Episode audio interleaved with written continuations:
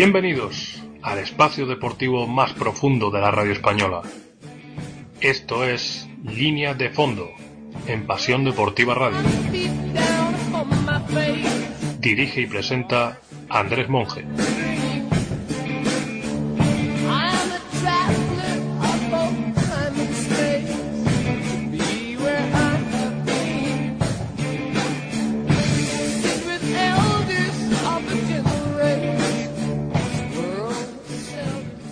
Muy buenas, soy Andrés Monja y esto es Línea de Fondo, tu espacio de análisis NBA en profundidad,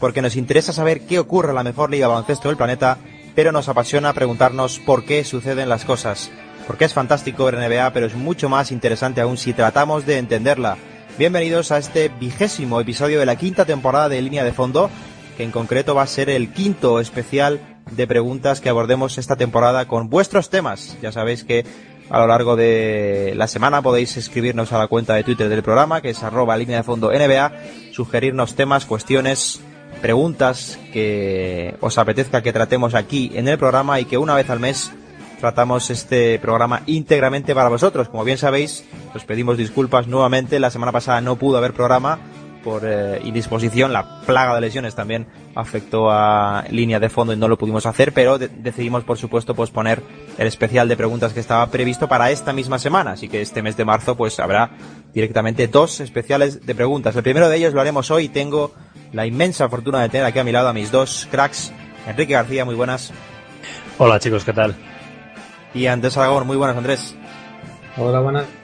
Entre los tres vamos a desarrollar este especial de preguntas que como digo es el quinto de la temporada con 10 temas que vosotros habéis querido que tratemos aquí. Nos vamos a ir apenas medio minuto de pausa y arrancamos.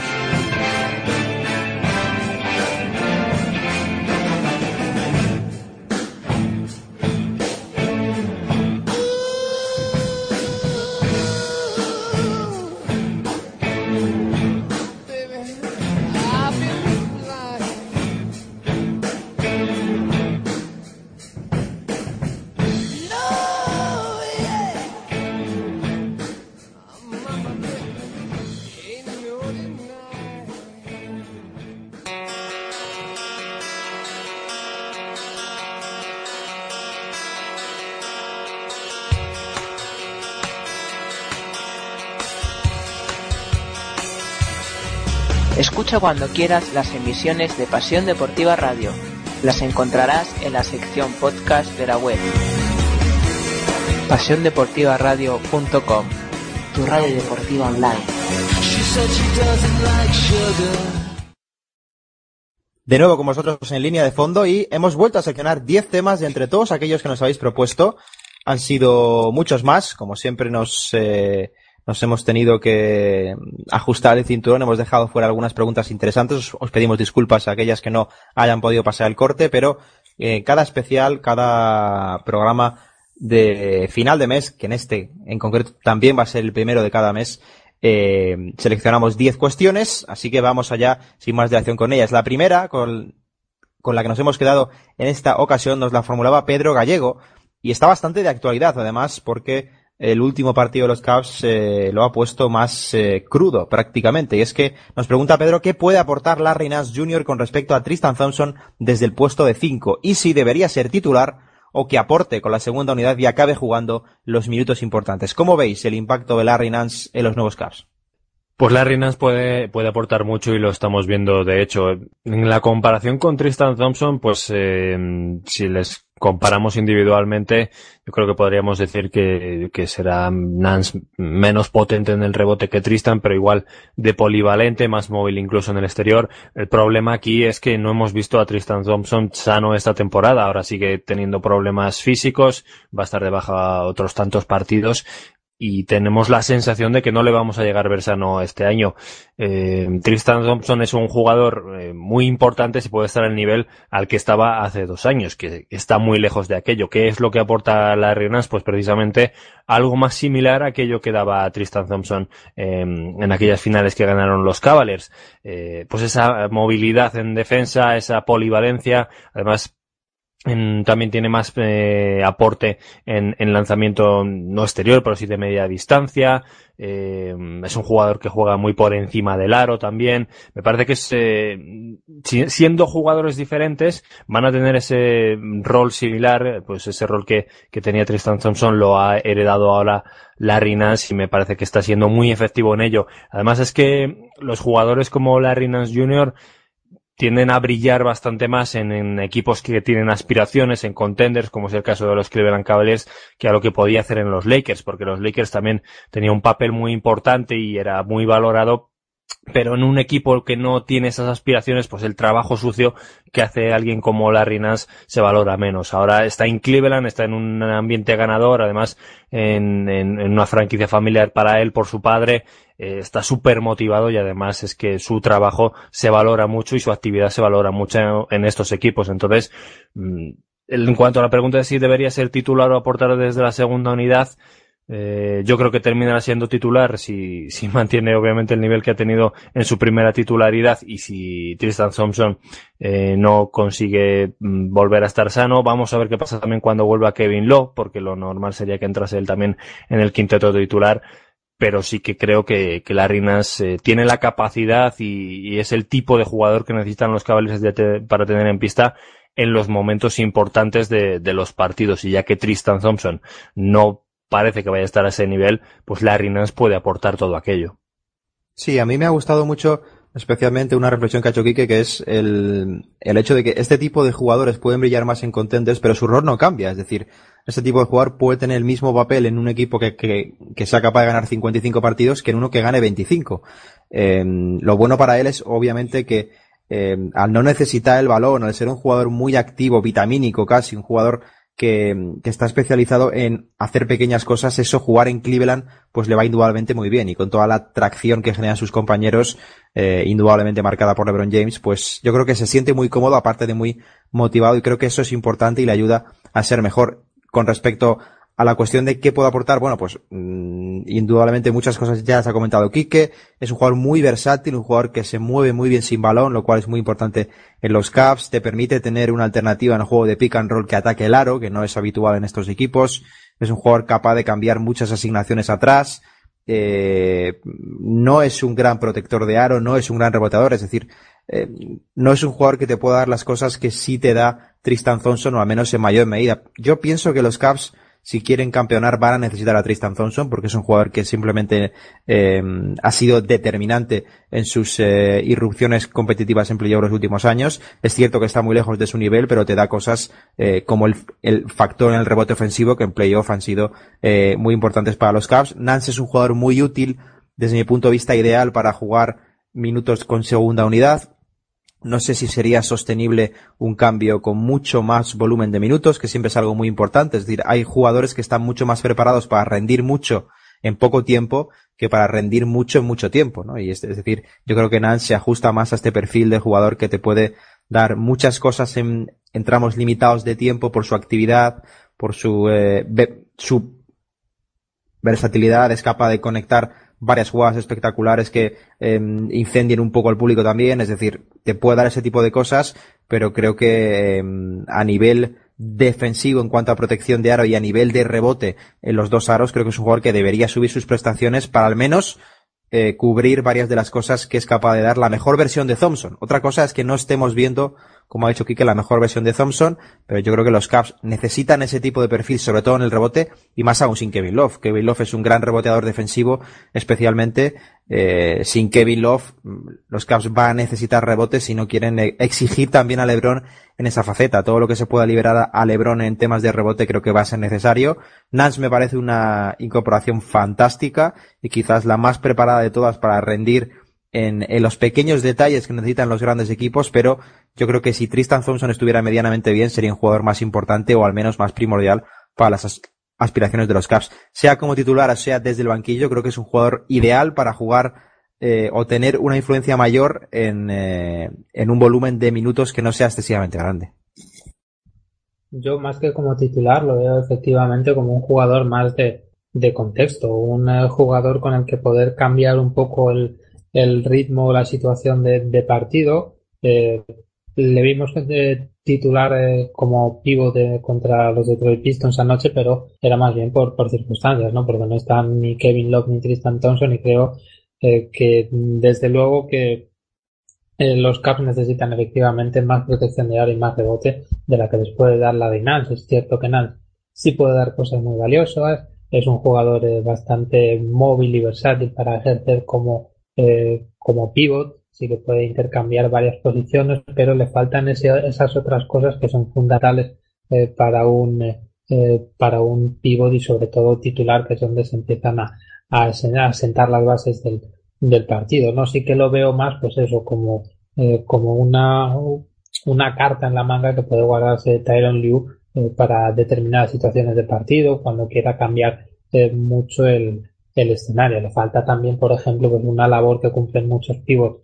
en, sus equipos, que es la de un poco eh, ser el, el, coordinador de la defensa, ¿no? esas lecturas o esas, esos avisos, esas ayudas que, que creo no le veo todavía preparado para hacer ese tipo de, labores que a lo mejor sí podría hacer, por ejemplo, eh, incluso LeBron James, por ejemplo, pero, eh, pero ya digo, o sea, no, no le veo como un jugador que, mm, con el que los Cavs puedan optar, a algo importante si es titular. Ya digo, en un contexto en el que estén eh, tanto Kevin Lowe como Tristan Thompson, creo que cualquiera de esas dos opciones son preferibles eh, como pivo titular y él, pues bueno, pues eh, de interior suplente que dé más energía a la segunda unidad, como estaba pasando y además con éxito en, estos primeros partidos con los Cavaliers. Y eso, pues un, un, cambio de guion posible en la manga de, de Tyron Liu. La segunda de las cuestiones nos la formulaba Álvaro Vilches y apunta directamente a San Antonio. Nos dice, ¿puede de John Murray funcionar a medio largo plazo como base titular de los Spurs? ¿O es la de base una posición a reforzar para los tejanos en futuros drafts o agencia libre? Bueno, de momento está, está dando buenas sensaciones últimamente. Sí que llevamos unos años con rumores de que los Spurs iban a ir a por bases en el mercado y luego no ha caído nada. Se habló, por ejemplo, de Lowry Em, pero luego se supo que en realidad no habían llegado a hacerle oferta, algo que pareció molestarle incluso, por cierto, y las evoluciones de, de Janto Morri dan que pensar, pero yo creo que todavía tiene mucho recorrido por delante. En, los últimos 10 partidos es verdad que está promediando 12 puntos y rebotes y 3 asistencias, pero el aprendizaje en el puesto de base es el más largo y no sé si Popovich no, no le veo yo aún fiándose del todo de él. Eh, sí que es verdad que Popovich da, da cuerda y da manga ancha a sus jugadores, eh, pero yo creo que en el caso de Murray todavía pues tiene que mejorar el control del balón, aún pierde bastantes balones con respecto a los pases em, que da y a las veces que toca la bola, el lanzamiento exterior obviamente estando por debajo del 24% en triples en la temporada, eh, básicamente sin lanzarlos es su gran punto negro. Em, pero bueno, luego por contra es un buen defensor, tiene un muy buen físico, eh, está teniendo una mejoría que es evidente y sabemos que si, si hay una franquicia que dedica mucho tiempo a desarrollar a sus jugadores, precisamente esos son los San Antonio Spurs, que muchos de ellos llegan siendo básicamente desconocidos y terminan siendo jugadores de, de rotación. Eh, si es una respuesta a medio largo para la para San Antonio, yo creo que todavía puede estar por ver. Mi, apuesta es que a medio largo plazo podría funcionar. Eh, si vuelve Leonard y retoma el papel de creador también ayudará. Em, pero a corto, cortísimo plazo no descarto también que busquen alguna otra opción más veterana para este próximo par de temporadas hasta que Murray esté asentado porque no olvidemos que San Antonio quiere pelear ya por el anillo y no, no puede esperar tampoco a que, a que Murray em, cumpla todo su ciclo de, evolución, ¿no? Digamos. Entonces, em, yo no descartaría ninguna de las dos cosas, ni que él fuese la solución a medio o largo plazo, ni que al mismo tiempo intenten reforzar el puesto. Yo, en el caso de, de de John T. Murray, siempre recuerdo cuando los eh, Spurs se hicieron con Kyle Anderson, eh, un jugador que no fue en absoluto las primeras posiciones, como venían acostumbrando los, los, los Spurs en, en el draft, eh, leí un comentario de un analista estadounidense diciendo eh,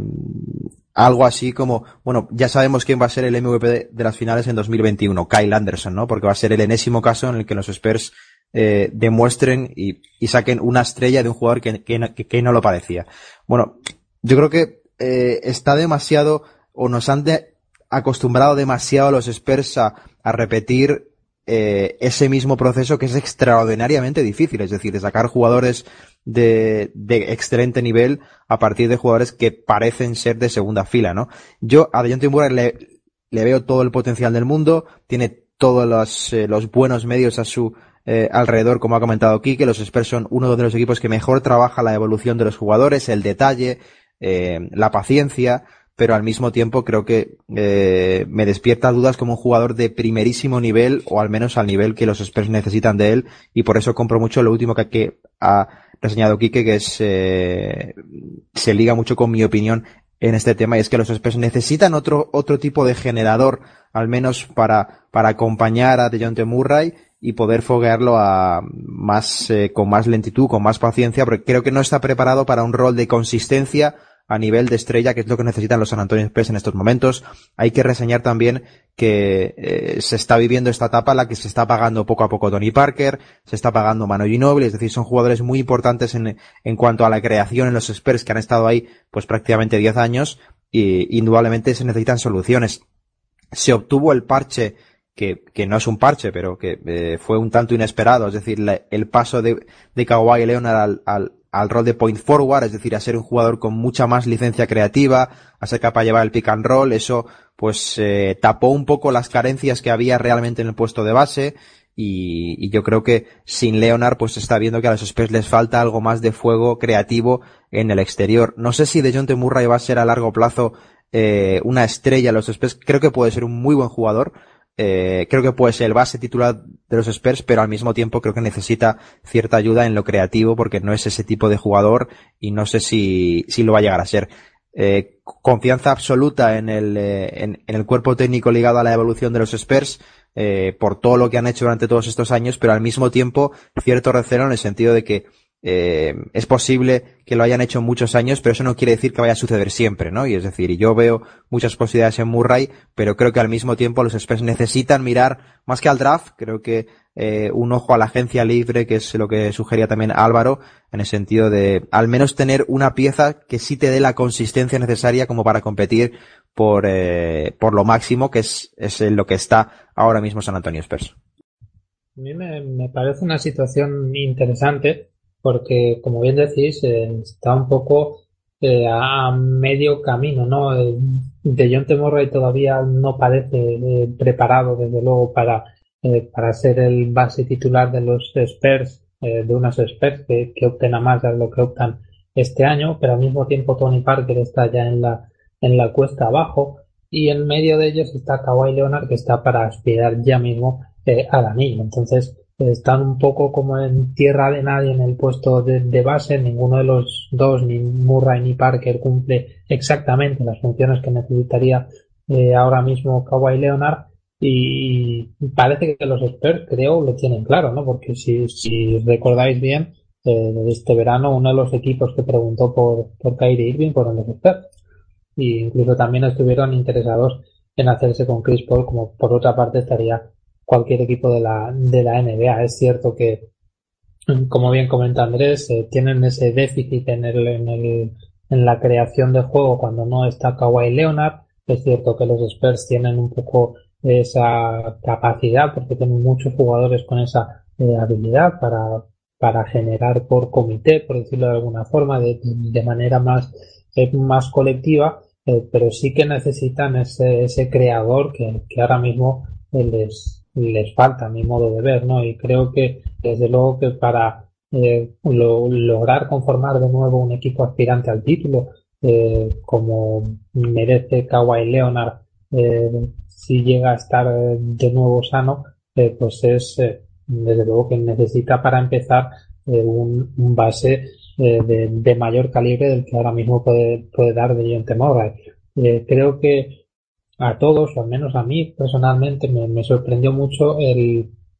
la reacción que tuvo de John Murray. No sé si, si os acordáis, en su primera temporada en la NBA pasó prácticamente más de medio curso en, en la Liga de Desarrollo y de repente en los en los eh, playoffs se lesiona a Tony Parker y tiene que saltar a primera línea de juego y contra Patrick Beverly. Desde luego las las primeras posesiones a, a, lo mejor le costaron un poco, pero después creo que tuvo una respuesta bastante notable en lo que quedaba de, eliminatoria y, y, de playoffs y un poco pues al menos a mí me, subieron bastante las expectativas porque no sabía muy bien qué esperar de él. Pero desde luego esta temporada se está viendo que quizá todavía le falte más de lo que queríamos ver. Y, bueno, pues no sé si los Spurs están dispuestos a esperar a ese año, esos dos años que pueda necesitar todavía de rodaje para dar eh, para dar un, rendimiento que necesita desde el puesto de base un equipo que pretende ser aspirante y bueno, pues, pues vamos a ver si, si los expertos están dispuestos a esperar o se mueven un poco en el mercado en una posición que desde luego necesitan eh, un poco de, ayuda. Y en la que tantísimo nivel además hay en la liga porque hay una cantidad eh, extraordinaria de estrellas en el puesto de uno. La siguiente pregunta, la tercera, nos la formulaba Sergio Ochoa y nos dice cómo ven el rendimiento de Brandon Ingram y si sería positivo o negativo para él que llegase LeBron James o Paul George a Los Ángeles en la agencia libre de 2018. Pues el rendimiento de Brandon Ingram lo, veo bastante bien últimamente. Me está gustando bastante la evolución. Al principio de la temporada, seguramente de forma precipitada, así que aquí mismo dije en alguna ocasión que de momento estaba todavía bastante verde, que se le estaba viendo eh, un poco alejado de lo que se esperaba de él. Sin embargo, va progresando poco a poco y eh, a lo mejor es un progreso que eh, no sé si se llega a percibir del todo a, gran escala, pero que si vas viendo los partidos de los Lakers y sus evoluciones mm, personales, se, se nota bastante en, en, los aspectos en los que está aprendiendo. Por ejemplo, eh, está incidiendo mucho en las penetraciones, es uno de los jugadores que más tiros libres sacan de penetraciones a canasta, eh, también está mejorando en aspectos defensivos, eh, Walton le está haciendo defender varias posiciones em, diferentes también para que se vaya fogueando ahí en, en esa materia. También le veo con, con mucha confianza, va mejorando en el bote, en, el lanzamiento está siendo más fiable. Eh, pues yo creo que mi valoración sería que va evolucionando favorablemente. Eh, no es eh, un jugador que de momento haya dado una explosión mm, brutal al camino del estrellato, pero todavía recordemos que es muy joven y que cuando llegó a la NBA sí que estaba verde y va poco a poco mejorando. Yo de momento sí que mantengo la, la esperanza con él. Si sería positivo o negativo que llegase otra estrella, un LeBron James o un Paul George a, a, los Lakers, pues eh, en teoría podría tapar un poco su crecimiento, pero yo creo que a la hora de la verdad, como todavía no le veo preparado tampoco para ocupar ese rol de mega estrella, eh, creo que incluso le podría venir bien aprender al, al, al, al ala a la sombra de uno de estos jugadores que ya tienen pues mucho peso en la liga y que también llegarían como mentores en el vestuario. Yo no, no lo vería como un gran impedimento porque creo que todavía no está preparado para dar ese salto a ser el líder del equipo y podría servir incluso como transición, ¿no? Tener a, a una de estas figuras a su lado hasta que él esté preparado. Pero vamos, yo en, su caso, en el de Ingram, como también debo decir como en el de En las últimas semanas, yo lo que diría es eso, que está progresando adecuadamente. Y también hay que fijarse en un detalle con él, es que igual no es ese jugador llamado a liderar un proyecto, ¿no? Que es algo que de hecho eh, se venía rumiando también en, el propio seno interno de los Lakers, el, el carácter dominante, digamos, de Brandon Ingram, o la falta de carácter dominante más bien en su caso. Es un jugador de muchas condiciones que yo creo que le están llevando muy bien la evolución en el sentido de que eh, le están obligando a hacer muchas cosas que le sacan de su zona de confort. El, año pasado, por ejemplo, tuvo muchos tramos eh, jugando como base, es decir, teniendo mucha responsabilidad creativa, eh, tomando muchas decisiones, es decir, le están haciendo compleja la adaptación porque yo creo que es algo que le va a ayudar a medio largo plazo y yo considero que eso es algo acertado en su papel. Creo que le falta bastante muchas cosas, pero va progresando en todas. Y es decir, creo que eh, en lo defensivo ha dado un saltito, es un jugador bastante más eficiente en ataque de lo que era el curso pasado, eh, es capaz de hacer muchas funciones diferentes, que es algo que también se están preocupando mucho los Lakers por conseguir. Eh, sí tengo mis serias dudas en que mm, algún día se pueda convertir en un, en un gran eh, líder dentro de un equipo, ¿no? Y por eso creo que eh, está tirada muy bien la, la posible incorporación de alguna estrella en la agencia liga y yo creo que sería no solo positivo, sino extremadamente positivo para Ingram eh, y para el resto de jóvenes de los Lakers contar con una presencia veterana que realmente fuese determinante al mismo tiempo sobre la pista, porque va a descargar de mucha presión a los jóvenes. Creo que el jugador más preparado de ese núcleo joven que tienen los Lakers para ser un líder a medio largo plazo es Lonzo Ball, eh, con Ingram tengo más dudas y en cualquier caso, cualquier tipo de presencia, como digo, que sea competitiva sobre la pista y que, y que pueda mm, despejar de responsabilidades al resto, eh, creo que cualquier joven de los Lakers la recibiría de buen agrado. A, a, mí, sinceramente, me gusta bastante lo que estoy viendo de Brandon Ingram esta temporada. Creo que hay que ir con, eh, con paso lento con él. Creo que es un jugador que es difícil que vaya a dar eh, un, un, salto cualitativo eh, muy pronunciado mm, a un plazo corto, pero sí creo que estarán trabajando muy bien con él muchos aspectos y si sigue su progresión así, pues creo que va a ser un fantástico jugador, aunque tengo bastantes dudas, ya digo, de que pueda llegar a ser el líder de un proyecto ganador. Yo creo que los Lakers están haciendo bastante bien esa fase de, de desarrollo de, jugadores. Ahora que parece que, que con el, el, innombrable en Lituania eh, se ha despejado un poco todo el, eh, el humo que, que envolvía a Alonso Gol, parece que nos estamos pudiendo centrar, o al menos el debate público, porque a mí el resto me importaba muy poco, en las capacidades baloncestísticas de Alonso Gol se está viendo que, efectivamente es un jugador muy bueno y con posibilidades de ser especial o con cosas eh, que son poco comunes en, en, los, en los jóvenes ¿no? de, de su puesto y el caso de, Brandon Ingram también es otro caso de, de, crecimiento y además acertado, sobre todo en la baja de, de Alonso Ball, sí que, eh, que se le vio con, con más, eh, más eh, capacidad de, de, decisión con balón y bueno, yo creo que por ahí también puede ir esa, esa evolución de Brandon Ingram, ¿no? En esa, si no point forward, porque eso implicaría un peso en ataque mucho mayor del que, como, como piensa antes, creo que que va a tener en un futuro, sí al menos como un jugador que pueda eh, aportar una eh, pues otro jugador eh, de lo que se pide ahora, ¿no? Esa versatilidad de ser capaz de anotar, votar eh, o, pasar el, balón. Y creo que eso desde luego es muy importante para un ataque actual. Y creo que Brandon Ingram va por el, por el camino adecuado. También, como comentan mis compañeros, han visto avances en defensa y en definitiva creo que, que se está eh, formando ahí un, un, jugador que puede ser un, una pieza bastante importante en un equipo ganador, ¿no? Quizá no un primer espada, pero sí un, un jugador titular y, con bastante peso. El, en caso de, de que llegaran agentes libres de, de, ese, de ese renombre, pues bueno, pues habría que valorar eh, las dos caras de la moneda. Por un lado tendría eh, menos peso con balón y por tanto quizá menos capacidad de, de, crecimiento en esta, en esta edad, pero por otro lado, como, como bien comentaba Andrés, eh, tendría la capacidad de, de tener un, referente, no tenía la posibilidad de, tener un referente en el que fijarse y del que aprender, ¿no? Que es algo eh, de lo que se ha hablado mucho. Eh, recuerda sobre todo lo que ocurrió en los, los Philadelphia 76, es una plantilla muy joven donde le daba peso absoluto al desarrollo de jugadores y que se quedó en un momento dado eh, sin veteranos que, que pudieran ser eh, eh, o que pudieran guiar el crecimiento de los más jóvenes o lo que pasó eh, por ejemplo en los Minnesota Timberwolves cuando ficharon a Andre Miller, a Tyson Prince, a, tenían, habían recuperado a Kevin Garnett salvo en el caso de Garnett, los casos de Andre Miller y Tyson Prince, aunque estaba bien tirado por el hecho de que eran veteranos, respetados en la liga, muy buenos profesionales,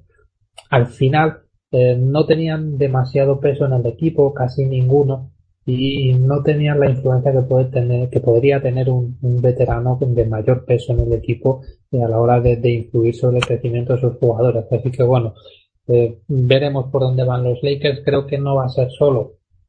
el deseo de los Lakers lo que eh, decida o no eh, la, la, posibilidad de fichar una estrella, sino también lo, cómo consigan presentar el proyecto, ¿no? eh, que al fin y al cabo es lo que es lo que cuenta eh, cada vez más los jugadores, las grandes estrellas. Creo que, que Sergio nos, nos hablaba de, LeBron James o de, Paul George. Eh, creo que este tipo de estrellas ya no valoran eh, el dinero, el mercado, la historia de la franquicia, sino también la posibilidad de, de estar en un proyecto que esté bien armado, bien presentado y con un futuro muy claro, ¿no? Porque al fin y al cabo son estrellas que quieren ganar ahora veremos si eso es lo que pueden presentar los Lakers. Creo que todavía no están en ese momento, pero eh, bueno, pues eh, habrá que esperar al verano. De momento les quedan 20 partidos en los que pues, bueno, pueden seguir eh, desarrollando este tipo de, jóvenes, pero que van por el buen camino, como ya digo, tanto Alonso Ball como Brandon Ingram como Josh Hart, aunque ahora se, se acaba de lesionar, creo que están teniendo cosas bastante positivas y que, bueno, de momento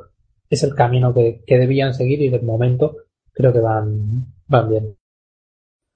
Ignacio Rubio nos comenta las, eh, la cuarta de las preguntas con las que nos quedamos y es particularmente interesante porque es un nombre del que se habla poco y de hecho eh, nos, eh, nos anuncia el mismo el sentido de su cuestión y, es, y nos dice ¿qué creéis que le falta a Gary Harris para dar el salto definitivo y convertirse ya en un jugador acorde a su contrato? ¿Cómo veis el rendimiento de Gary Harris de los Nuggets?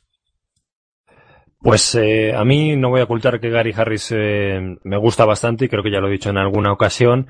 Y yo es que creo que mm, acorde a su contrato es ya su rendimiento. De hecho, bueno, vamos a tener en cuenta que la temporada que viene empieza a cobrar 16 millones. Esta de momento está cobrando su contrato rookie, pero entiendo que Ignacio nos habla del contrato que ha firmado que, que empieza la temporada que viene por 16 millones y termina en cuatro años con 20 millones.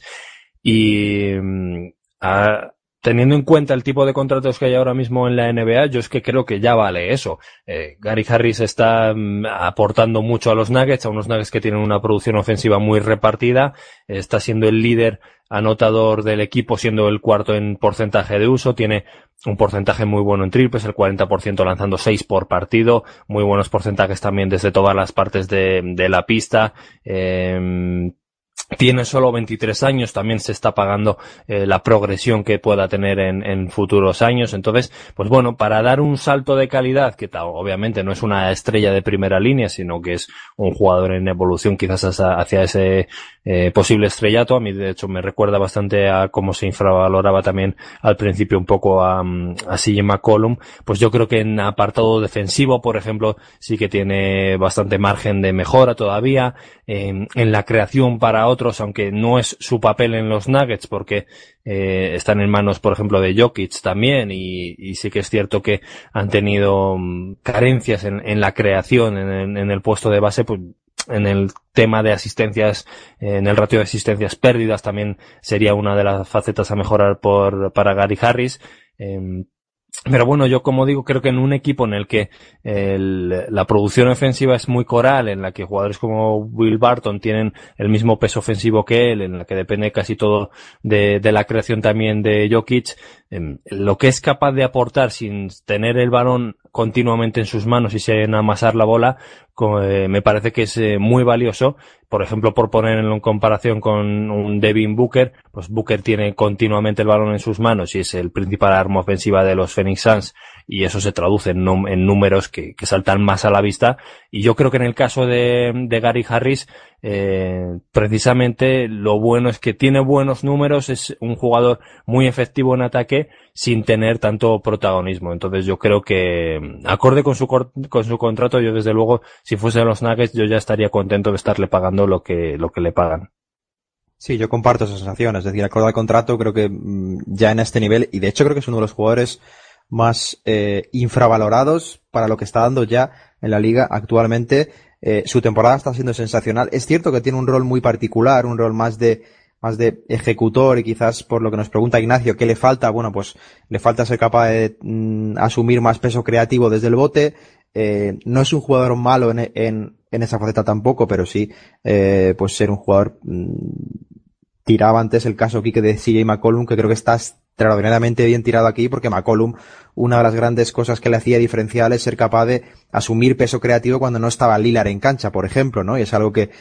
si Gary Harris pudiera dar ese salto cualitativo con el balón, pues sería muy útil. Y para mí, uno de sus mayores problemas o algo que le resta más brillo mediático es que es un jugador pequeño para su posición. Es, es un 2, pero es, eh, es pequeño, no es un jugador especialmente eh, poderoso, eh, atléticamente es un gran tirador, es un jugador muy inteligente, pero eh, el ser pequeño pues te puede generar ciertos desajustes defensivos, que es algo que también le ha pasado, por ejemplo, a CJ McCollum, y creo que es algo que, que debe mejorar en cuanto a su rendimiento defensivo, pero al mismo tiempo, es decir, es que su rendimiento ya, sus porcentajes son extraordinarios para su volumen de tiros, por encima del 40% en triples, no lejos del 50% en tiros de campo, está metiendo el 42% de su triple bote metiendo casi dos por partido, que es un dato mm, de élite, eh, está por, por, encima del 36% en triple stats, bote también, es decir, es un jugador que lo que hace lo hace extraordinariamente bien, es capaz de abrir la pista, toma buenas decisiones. Yo lo veo un jugador bastante, bastante bueno. Eh, sí es cierto que no es eh, una estrella y lo que le falta puede ser para llegar al siguiente nivel, pues, pues ese tipo de, de, de funciones que le permitirían ser más versátil, es decir, ser algo más que un ejecutor, sino tener cierta capacidad creativa, no ser un, eh, no un agujero negro, pero sí un jugador más versátil atrás, es decir, completar un poco su baraja, pero a día de hoy, a mí Harris me parece un jugador que ya es de, de lo mejor de Denver y desde luego de lo más infravalorado en su posición de toda la eh, competición. Quizá hablamos poco de él o de los Nuggets en general porque todavía no han conseguido establecerse, ¿no? tienen desde luego para mí una de las de las columnas vertebrales jóvenes más, más estimulantes de la NBA, con, con el propio Harris, con Nikola Jokic y con Jamal Murray, pero eh, de momento los resultados no están terminando de acompañar, ¿no? Sobre todo fuera de casa, que creo que es lo que eh, les mantiene en esa octava posición y todavía en peligro incluso de, de quedarse sin, sin playoff. Coincido eh, con, con Quique también en esa, en esa comparación con, con CJ McCollum y creo recordar que la temporada pasada ya cuando hablamos de, los Nuggets eh, le pedíamos a esta pareja Gary Harris y Murray algo parecido en, su evolución a lo que eran a lo que son Damian Lillard y CJ McCollum entiéndase no en nivel sino en el hecho de ser dos jugadores eh, complementarios que a lo mejor eh,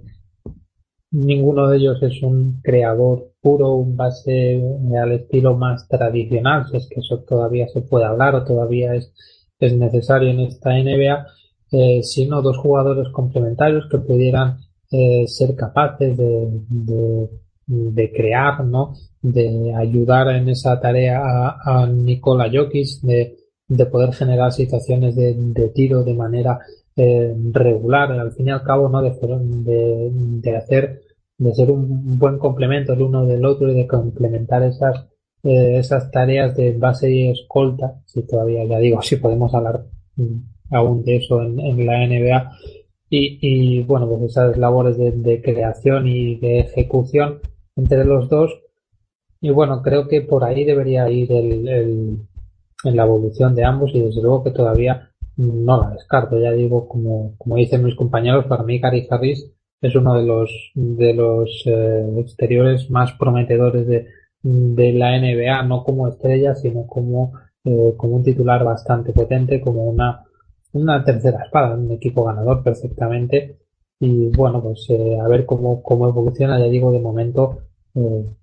es, está en, como, como decía Andrés, es un jugador de, de 18 puntos, 40% en triples, de mucha efectividad en, en triples al que es cada vez eh, más importante con las, con las defensas actuales. Y bueno, creo que, que en estos tres años creo que, que lleva en la NBA está el, la línea todavía ascendente y tiene 24 años. Entonces, eh, no descarto eh, que, que al final ese, ese precio del contrato que ya me parece bastante, bastante adecuado a, su nivel, pues acabe incluso siendo un poco, un poco bajo para lo que marcaría el mercado para un jugador eh, de, de, su, de su calidad, ¿no? Porque no olvidemos que sobre todo en el caso de, de los jugadores jóvenes como él que, que va a empezar a cobrar este contrato con 24 años, no se paga tanto por la producción actual, sino por la producción futura, ¿no? Esperando que la, que la evolución que ha marcado durante sus primeros años se siga manteniendo durante estos eh, próximos 3-4 años hasta llegar a su plenitud deportiva. La quinta pregunta nos la formulaba Joan Mercadé y puede estar relacionada directamente también con Gary Harris porque nos, eh, nos pide que hablemos de alguien que a su juicio está infravalorado. Nos dice, ¿creéis que Chris Middleton está infravalorado? Está haciendo su mejor temporada con grandes números, incluido dos partidos de más de 40 puntos. ¿Cómo estáis viendo a, a Chris Middleton? Aunque de este sí hemos hablado más de una ocasión aquí en línea de fondo. Pues sin duda, Joan ha ido a parar al, al bastión defensivo de, de, Chris Middleton. Si algunos tienen la, la Waiters Island, la isla de Dion Waiters, nosotros creo que estamos los tres en la isla de, de Chris Middleton. porque yo creo que a los tres nos parece uno de los jugadores, como dice él, más infravalorados de la NBA. Eh, es una pieza complementaria muy buena para el papel que tiene Giannis Antetokounmpo en los, en los Milwaukee Bucks. Eh, es un jugador muy completo, te aporta en todas las facetas. Eh, curiosamente, esta temporada, que probablemente sea la mejor de su carrera, es en la que peor porcentaje de tres está teniendo, pero se lo perdonaremos porque aporta en, muchos otros eh, campos, en el defensivo, en la creación, en, en, en, abrir la pista, aunque como digo, esté teniendo un porcentaje bajo de triples. Y también le sigo viendo una evolución, le seguimos viendo mejorando cada año también en, en los diferentes apartados. Entonces, eh, le queda año y medio de contrato y creo que este verano no, al siguiente, cuando sea gente libre, me parece que va a ser uno de los jugadores más eh, valorados en, en el mercado porque estas cosas pueden pasar eh, por alto en general para la gente, yo, pero yo creo que para los equipos que, que están ahora cada vez más metidos en, en, las, en, las, en las estadísticas y en las analytics y demás, creo que, que en la NBA sí que está bastante bien valorado el papel de Chris eh, Middleton. De hecho, bueno, cuando nos hacía la pregunta el oyente que estaba promediando eh, más de 20 puntos, más de 5 rebotes y de 4 asistencias por partido, solo había 10 jugadores en toda la NBA que tuviesen esos eh, promedios o por encima de esos promedios, un 25-4, y ocho de ellos eran All-Star. El, el, resto, los otros dos, uno es Blake Griffin que se quedaba fuera y el otro que se había quedado fuera de ellos es Chris Middleton. Así que eh, yo creo que es un, un, jugador que todavía además todavía tiene margen de mejora y que sin duda, y yo creo que sí que es verdad que lo hemos repetido bastante, es eh, en cuanto a, a, nivel mediático y en cuanto a valoración especialmente de los fans y de los seguidores de la NBA y, y de repercusión en medios, es un jugador bastante infravalorado. Sí, yo creo que infravalorado a nivel de, de, opinión pública, muy bien valorado a nivel de línea de fondo, porque aquí, desde luego, es uno de, de nuestros favoritos. Eh, desde mi punto de vista, es que es uno de mis secundarios favoritos en la liga. Es decir, ya no es en, quiero decir, es uno de los secundarios de los jugadores que no son estrellas o jugadores que están destinados a un rol de segunda espada, de tercera espada, que más me gustan porque más cosas es capaz de hacer a un muy alto nivel. A mí me, me parece un jugador extraordinario en todos los sentidos, atrás, es capaz de darte un plus generando, es, es muy grande para ser exterior en cuanto a tamaño, es un gran tirador, es un jugador que se acomoda muy bien a roles secundarios y para mí es ideal para jugar junto, junto a una estrella. Obviamente no va a tener el, eh, el brillo individual eh, que le permitiría pues jugar en otro tipo de equipo pero yo creo que cualquier tipo de estrella querría tener un compañero de perímetro como Chris Middleton. Eh, está haciendo una buena temporada, es cierto que ha tenido, como ha comentado Kike antes, eh, malas rachas en el tiro, especialmente, bueno, pues eh, no son habituales porque es un fantástico tirador, pero bueno, ya lo hemos dicho muchas veces aquí, somos muy de Chris Middleton. Por todo lo que es capaz de hacer, por lo versátil que es en ambos lados de la pista, por cómo suma eh, y por su carácter clutch también, que es uno de los jugadores más resolutivos en el clutch, especialmente en los últimos años, ha tenido grandes momentos ahí, es un jugador que no se arruga los momentos clave, ya digo, es posible que esté todavía infravalorado a nivel de, opinión pública y que los Bucks eh, solo se hable de Janis, pero desde luego creo que a nivel de línea de fondo está, eh, yo creo que más que bien valorado. Es, un all-star de línea de fondo. Pero pero bueno, sí, es, es en efecto, es eh, de esas segundas espadas que tanto que tanto nos gustan y de los que quizás se habla menos de lo que se debería. Se me ocurre, por ejemplo, también Al Horford o, Mike Conley, por ejemplo, de jugadores que a lo mejor no tienen consideración de, de estrella en, la liga, eh, o al menos en, entre el gran público, pero que desde luego son muy, muy valiosos para, para sus equipos. De estos tres, por ejemplo, Horford es el único que ha conseguido ser All-Star, pero pero todos ellos son, son muy valiosos y son jugadores muy buenos y muy importantes en equipos ganadores. Yo creo que, que habéis dicho todo lo, posible de, Chris Middleton, en su capacidad de, de tiro, de resolución en situaciones importantes, del crecimiento eh, tan sostenido y, constante que, que, ha tenido durante todos estos años y la importancia que tienen estos Milwaukee Bucks, que además no han podido eh, contar apenas en los últimos años con, con Jabari Parker, ¿no? Eh, a mí me parece, ya digo, un jugador que, bueno, quizás no, no es all estar porque eh, a lo mejor se, se, exige un poquito más o porque mismamente las posiciones exteriores están muy muy competidas, muy reñidas en este en esta liga, pero desde luego que, es un, jugador de, de, de los mejores eh, segundas, terceras espadas de, de, la, de la liga. Y para mí uno de los de los argumentos que ha conseguido meter a, los a los Milwaukee Bucks en, en playoffs a pesar de, de haber sido una temporada de, de bastantes altibajos creo que tanto él como Antetokounmpo han sido de, de los pocos eh, de las pocas aportaciones regulares que han tenido los Bucks esta esta temporada todavía queda, queda mucho, pero vamos, la, la diferencia de cinco partidos con respecto a los Detroit Pistons prácticamente ya la doy por, eh, por, por determinante o por, por final eh, a la hora de, considerar a Milwaukee Bucks como, como equipo de playoffs. La sexta cuestión nos la formulaba Javier Pérez García y nos dice si peligran realmente los playoffs para Minnesota sin Jimmy Butler, que recordemos está lesionado y la lucha por los playoffs en el oeste está pues eh, más igualada que nunca. Pues es que ahora mismo yo diría que de los puestos 3 al 10 del oeste peligran los playoffs para todos, porque estamos viendo una lucha encarnizada. Hay creo que son, eh, pues eso, ocho equipos metidos en cuatro partidos. Y en el caso de los Minnesota Timberwolves hemos visto cómo han bajado de luchar por la tercera y cuarta plaza en la que parecían estar cómodamente con los San Antonio Spurs. A de repente ahora mismo están sextos pero a lo mejor mañana ganan y pasan a ser cuartos otra vez o pierden y pasan a ser octavos porque está siendo esto ya se han metido en una locura. Ahora mismo le sacan solo dos partidos de ventaja al noveno. Y yo creo que sí, que peligro hay, porque eh, van a poner a prueba la madurez de Andrew Wiggins y de Carl Anthony Towns, que como hemos visto en temporadas anteriores, eh,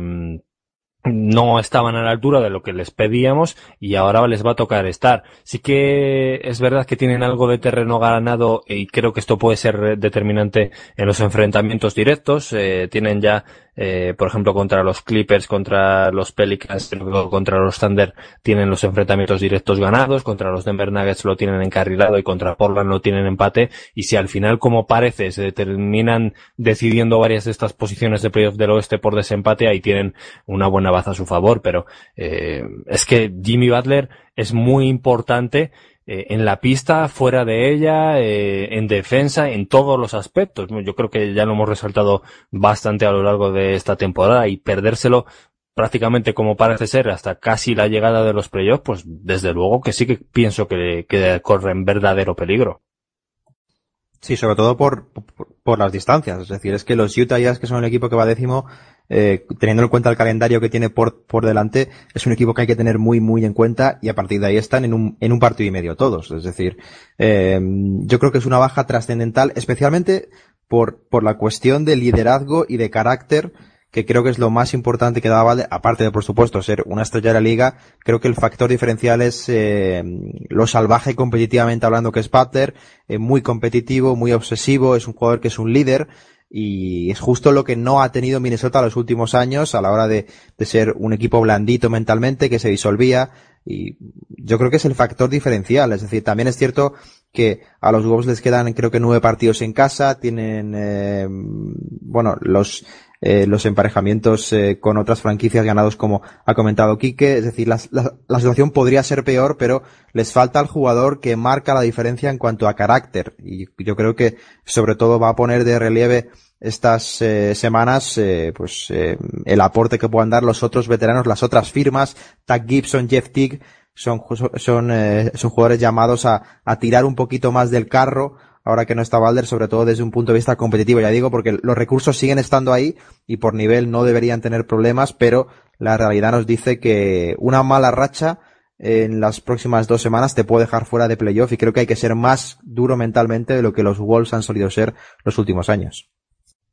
Creo que lo ha resumido bastante bien, muy bien Kike, ¿no? Eh, está en peligro la posición de playoff como está en peligro la posición de playoff para cualquier equipo del oeste entre el 3 y el 10, porque es, está todo igualadísimo. A mí lo que me parece que esta lesión de Butler supone es un examen eh, brutal para el crecimiento, la madurez de Andrew Wiggins y, y Carl Anthony Town.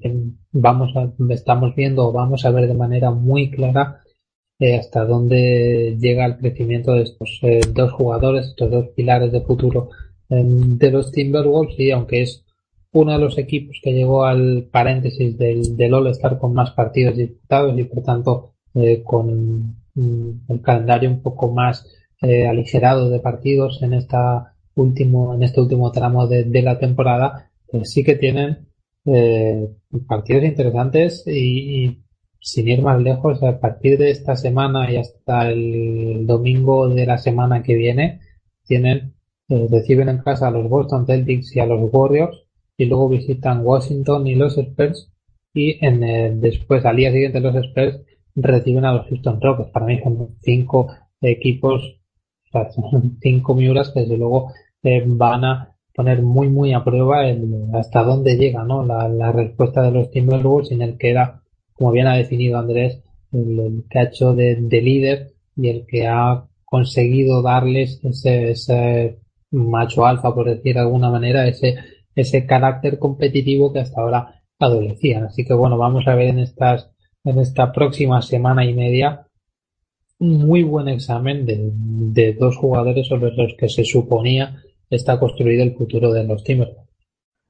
La siguiente pregunta nos la formulaba Sports City SS y nos pide que hablemos del papel de Nikola Mirotic en los Pelicans. Los Pelicans que son otro de esos equipos que están metidos en la pelea y la lesión de Cousins le ha abierto el panorama para jugar muchos minutos. ¿Cómo estáis viendo el, el papel de Mirotic? Pues ha encajado muy bien. Eh, lógicamente Mirotic no es un jugador de la categoría de Marcus Cousins, pero en este caso para que los Pelicans funcionen bien tampoco hace falta eso, ¿no? El, caso es que por sus características eh, encaja muy bien al lado de Anthony Davis, que está haciendo una temporada brutal, sobre todo el último mes y pico, y mm, eh, es un cuatro abierto que, bueno, ya sabemos que puede abrir la pista, que además este año está probablemente al mejor nivel de, de su carrera y les, les ha venido como una salvación, ¿no? Eh, sí que es cierto que, bueno, pues eh, al final todos nos quedamos con el nivel de, de Davis, el nivel también de, de Holiday, que creo que está pasando desapercibido dentro de, de todos los focos que se está llevando Anthony Davis merecidamente, pero que también está eh, a un gran a un gran nivel. Eh, el de Rayon Rondo también, que hay que reconocerle también que está siendo decisivo por fin ya con buenos números y con buen, buen papel importante en un equipo que aspira, que está luchando por los playoffs, pero en todo ello también encaja muy bien Nikola Mirotic, eh, al cual si le ves jugar, pues parece que llevase jugando temporadas enteras con los Pelicans. De hecho, eh, le voy a robar un, dato a Javier R. Rodríguez, a, arroba de en, Twitter, eh, que comentaba que mm, esta temporada Mirotic lleva un balance de 23-14 en los partidos que ha jugado, un 60,3% de victorias y ahora mismo solo habría cuatro equipos por encima de ese porcentaje de victorias a lo largo de toda la temporada que son Houston, Golden State, Toronto y Boston. Así que, mm, dadas, eh, esto también se debe a circunstancias, ¿no? Eh, a cómo volvió con los Bulls y cómo pasó luego a los Pelicans, pero yo creo que también habla del nivel de, de importancia que está teniendo Mirotic esta temporada. Sí, creo que él tiene la suerte, entre comillas, eh, suerte de, de, no poder compartir espacio prácticamente con Cousins. Tiene todo el hueco para jugar minutos eh, y un esquema que sobre todo le, le necesita. Es decir, los Pelicans necesitan tiro exterior por su composición, lo hemos comentado, lo necesitaban antes de perder a Cousins, que estaba lanzando, pues creo que eran seis triples por partido, pues eh, él viene a ocupar ese lugar de desatascador exterior, eh, ocupa posiciones eh, que le hacen también la vida más fácil a Anthony Davis. En un perímetro que tiene a Rayon Rondo sabemos la necesidad de, de, tener interiores que se abran en el pick and pop y pese a no estar teniendo buenos porcentajes, porque no los está teniendo, eh, creo que estaba en, en eh, un 31% en triples, algo así, es decir, son porcentajes bastante bajos para su volumen de intentos, que es bastante alto, eh, pero la sensación que deja viéndole es justamente la que ha dicho Kike, es decir, es como si las cosas con él fueran mucho mejor que sin él, y eso es extremadamente positivo. Yo creo que tiene un, un upgrade, es decir, una capacidad de mejorar todavía esos números bastante mayor. Creo que los números, por supuesto, de Anthony Davis no son sostenibles o no serían sostenibles a, a dos meses vista, aunque con, con, con, con el monstruo nunca se sabe. Eh, de mismo modo, creo que los de Holiday podrían bajar, pero sí, sí creo que uno de los beneficiados podría ser directamente Nicola Mirotis, que no está teniendo buenos porcentajes, pero sí está plenamente integrado en la estructura de un equipo que sobre todo para mí lo más importante es que le necesita, es decir, necesita un interior que sea capaz de tirar, de abrir la pista, eh, está colaborando en el rebote y creo que está haciendo las cosas bien. Le falta un poco más de acierto, es decir, ser capaz de ejecutar mejor, pero en cuanto a, a cómo ha encajado en la estructura, creo que ha sido eh, fantástica. Claro, es que de Marcos Cousins será el máximo y el mejor triplista de, los Pelicans cuando cayó lesionado y bueno, pues Mirotic evidentemente no cubre prácticamente ni la mitad de lo que hacía eh, Cousins, pero sí al menos puede cubrir esa labor, ¿no? De, de dar espacio a, eh, a, Anthony Davis en un sistema que, que necesariamente ha tenido que cambiar con la lesión de un puntal tan importante con tanto peso eh, como era Cousins. Ahora pues es algo eh, bueno, pues simplemente es un interior que pueda generar espacio y sobre todo capacidad anotadora y tiro exterior a un equipo que, eh, que todavía, bueno, que, que, iba bastante corto en esos aspectos y, y como dice Andrés, aunque no, eh, no estaba anotando tan bien como lo estaba haciendo eh, los Chicago Bulls en cuanto a, acierto, al menos hasta el partido contra los Maps, sí que al menos introduce esa amenaza que se obliga a las defensas a comportarse de otra manera, ¿no? Y eso ya a veces es, es muy importante y cualquier eh, pequeña ventaja que puedas conseguir, sobre todo si además quien la puede explotar es Anthony Davis, es muy importante. Así que bueno, yo creo que, que en efecto Mirotic está siendo bastante importante en este resurgir de, de los Pelicans, que bueno, desde luego nos está permitiendo ver a un Anthony Davis, desde luego monstruoso y, hablando de, ya que hemos hablado de, jugadores de los que quizá no se habla tanto, como por ejemplo de eso, Chris Middleton o Gary Harris, pues también hablar un poco, aprovechando que, el Pilurga pasa por Valladolid, de Drew Holiday, que está haciendo desde luego una temporada y sobre todo unas últimas semanas espectacular. La octava pregunta nos la formula arroba JaviPM99 y nos dice que hablemos de, eh, sobre una hipotética llegada a los Nets en la agencia libre. Nos dice, ¿creéis que los Nets pueden fichar a Aaron Gordon en la agencia libre? Porque según eh, él piensa, dice, él yo creo que Gordon encaja perfecto en lo que proponen los Nets y le ayudaría a crecer. ¿Veis factible este movimiento el próximo verano? A mí me parece, yo estoy de acuerdo con el que encajaría deportivamente. Eh, creo que pueden intentarlo, pero la verdad es que me sorprendería que los Orlando Magic lo dejaran escapar, e incluso aunque les cueste retenerlo por el máximo. Eh, recordemos que es agente libre restringido, Orlando tiene la capacidad de igualar cualquier oferta que, que firme Gordon con otra franquicia y retenerlo y me parece que es lo que va a pasar. Eh, en temas con franquicias como Orlando nunca puedes estar seguro seguro al 100% de lo que va a suceder porque ya hemos visto eh, cómo han construido sus eh, plantillas en temporadas anteriores aunque es verdad que, es una gerencia nueva. Ser una gerencia nueva también puede significar que decidan hacer borrón y cuenta nueva, pero es que creo que, que no pueden permitirse, la verdad, eh, perder también a Aaron Gordon a cambio de nada este verano. Yo creo que van a igualar cualquier oferta que firme, aunque sea por el máximo, y que luego si eso ya intentarán ver si lo traspasan o no en el futuro, porque eh, además es que Aaron Gordon sí que me parece que ha mejorado también este año y que lo hemos visto a un nivel superior. Entonces, siendo la estrategia de los Nets también ir a por agentes libres restringidos en muchos casos, que sus equipos no quieran pagar tanto, me parece que en el caso de Gordon sí que lo pagarían y los Nets además, eh, si no me fallan las cuentas, también tienen que abrir algo de espacio salarial, que podrían hacerlo, pero estarían todavía lejos de los veinte y pico millones que, que mm, requeriría de máximo Aaron Gordon para que haya la mínima opción de que no iguale Orlando. Cualquier cosa que sea por debajo del máximo, yo creo que lo van a igualar y seguramente el máximo también. Sí, yo creo que la clave aquí es que los, que los Magic van a, van a igualar, yo creo que cualquier oferta, es decir, y más dejando claro que con el movimiento de, de Peyton, la salida de Peyton rumbo Phoenix, eh, dejaron, yo creo que para mí claro que, que su, su decisión de invertir dinero este, este próximo verano va a estar en torno a, a, a la renovación de Gordon. Quedan otras eh, piezas abiertas, por ejemplo, qué va a pasar con Ezonia también, que es, que es agente libre y, sobre el cual no tiene ninguna opción, pero yo creo que la opción de Gordon para Orlando es, es simplemente eh, sí o sí, es decir, van a igualar cualquier tipo de oferta. Eh, como ha comentado el, el oyente Javi, eh, encaja perfecto. Indudablemente los Nets se, se podrían lanzar y se deberían lanzar ante este tipo de jugadores en sus condiciones, no solo desde un punto de vista de encarecer contratos, que es algo a lo que ha hecho alusión Quique antes y que tiene mucha razón, en el sentido de que los Nets pueden permitirse jugar con los salarios de otras franquicias y encarecer a sus jugadores jóvenes, sino al mismo tiempo porque en, en el plan deportivo también encaja. Es decir, es un jugador que para lo que proponen los Nets, que son, recordemos, uno de los equipos de mayor vanguardia en el juego de la liga, aunque no, no ganen muchos partidos porque no tienen los recursos suficientes en lo deportivo, pero los Nets están haciendo las cosas muy bien dentro y fuera de la pista eh, los últimos dos años, desde la llegada de, de, de Marks, de Atkinson, Creo que es un equipo mm, a seguir a medio plazo y no dudo de que intentarían fichar a Aaron Gordon, pero creo que eh, salvo extrema sorpresa, que nunca hay que descartarla con los Magic, pero eh, por su bien esperemos que, que se, que se tomen decisiones con cierto sentido de una forma más o menos prolongada, creo que Aaron Gordon va a ser retenido a cualquier precio por Orlando Magic este verano. Encaja además porque es un jugador que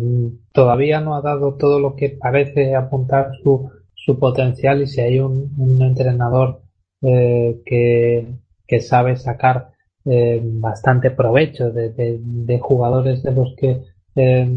no se tenía tan tan en cuenta es, es, Kenny Atkinson, ¿no? Así que bueno, sí que es, ya lo hemos dicho muchas veces, siempre que hablamos de los Nets, es un jugador, es un entrenador que empezó en la liga haciéndose cargo del desarrollo de jugadores de distintas franquicias y bueno, pues parece que ahí sí que eh, desde luego encaja tanto en el sistema de juego como en las posibilidades que le, que le ofrecía ese entrenador, ¿no? la cosa es que los Orlando Magic no sé si estarán dispuestos, como bien dicen mis, compañeros, a soltarlo, ya sea porque es un jugador que potencialmente puede ser muy valioso, como por el hecho de que se quedarían sin, sin, sin poder presentar nada eh, de lo que ha ocurrido en la franquicia eh, durante las últimas seis temporadas. ¿no? El, balance sería eh, mm, absolutamente cero si tenemos en cuenta la salida del Free Payton, la posible salida de, de Mario Hesson ya, que recordemos es agente libre sin restricciones, o la de Oladipo hace ya un par de años. Entonces, bueno, me parece muy complicado que dejen salir los Orlando Magic, a pesar de que, bueno, a lo mejor un contrato por el máximo eh, se saldría de, de, la del valor de, de Aaron Gordon es para mi gusto de lo que podría llegar a valer algún día pero de luego ya digo eh, a este tipo de equipos que además eh, tienen poco más en plantilla y desde luego eh, poco más sobre lo que seguir construyendo un proyecto eh, me parecería difícil que dejaran escapar.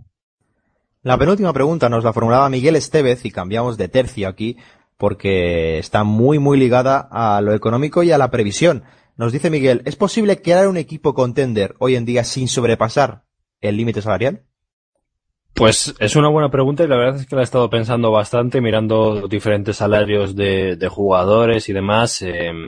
para empezar habría que acertar con muchos rookies que se mantengan en contrato de escala salarial rookie eh, acertar mucho en segunda ronda también, con jugadores eh, con contratos bajos. Eh, apenas podrías tener una estrella consagrada que cobre el máximo. Eh, bueno, al final la clave sería eso, que estuvieran en contratos rookies, pues como lo estaban, por ejemplo, los Oklahoma City Thunder la primera vez que llegaron a las, a las finales, eh, eh, bueno, la primera y la, y la única, de hecho, hasta, hasta ahora con, con Westbrook, con Durant y con Harden, que estaban todavía en contratos rookies, eh, si no recuerdo mal, ya, ya llego a dudar, porque en aquel momento estaba la duda sobre la extensión de contrato de Harden, pero bueno, eh, en aquellos casos, en casos contados puede ser, pero en general, mm, por debajo del impuesto de lujo sí que sería posible, pero lo que es eh, lo que nos dice Miguel Estevez por debajo del salary cap, del límite salarial, la verdad es que veo muy poco posible, muy poco probable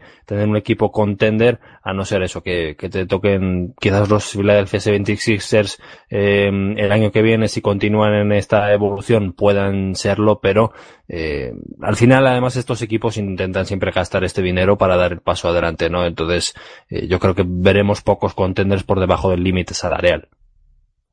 Sí, para mí el factor clave en la pregunta que nos, que nos formula Miguel es crear un equipo contender, porque al final crear un equipo que pueda ser candidato a algo eh, si es medianamente factible. Ahora, que cumpla esas expectativas, creo que eh, es muy muy complicado y se necesita pues situaciones extraordinarias como la de los Thunder, es decir, que juntes dos, tres primeras eh, elecciones del draft eh,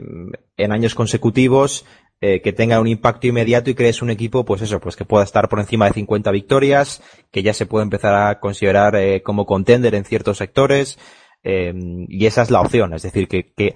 que juntes varios jugadores muy buenos que ninguno de ellos le has tenido que ofrecer la extensión y que esté en su contrato rookie, que tengas un par de veteranos eh, por precios más o menos adecuados, es decir, que no tengas ningún mal contrato tampoco. Una franquicia en reconstrucción que se encuentre con varias selecciones de draft consecutivas y tenga éxito por encima de las expectativas, es posible que se ajuste a este modelo que nos plantea Miguel. En todos los demás casos que se me han ocurrido es eh, extremadamente complicado porque siempre vas a tener un factor económico que te perturba esto, ¿no? O te, y te hace estar levemente por encima, pero eh, cual, cual, cualquier tipo de franquicia que que tenga una muy mala temporada y mm, eh, junte tres selecciones de draft consecutivas de buenos jugadores que tengan un gran impacto de inicio y a los cuales no les hagas extensión, creo que es, es la única fórmula que se me ocurre para crear un contender, al menos llegue a ser eh, ejecutada esa opción o no, pero sí al menos que se pueda considerar un equipo competitivo eh, sin llegar a cruzar el límite de,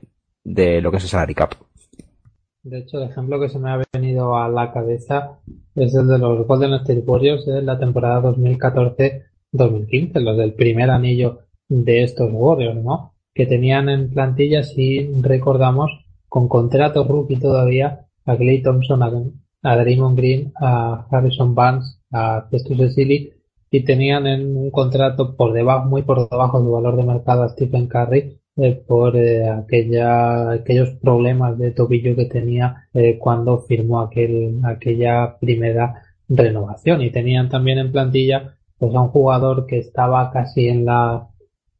en los márgenes de la NBA como era Son Livingston cuando llegó a los Warriors y que bueno pues después de, de periodos discretos a nivel de público pero pero cuando veías aquellos partidos eran muy buenos, como era Son Livingston en, los Nets o en los, en los Caps, pues bueno, era al final como un jugador con un contrato pequeño, pues eh, si nos vamos dando cuenta son todo una serie de circunstancias. Por un lado, una racha de acierto en el draft de las más brillantes que se han visto en las últimas décadas, junto con, con esa que mencionaba aquí, que de los Thunder. Tenemos también un contrato muy por debajo de mercado en un jugador que es eh, que ha marcado, está marcando una época en la NBA. Estamos hablando también de, de jugadores veteranos con contratos eh, bastante comedidos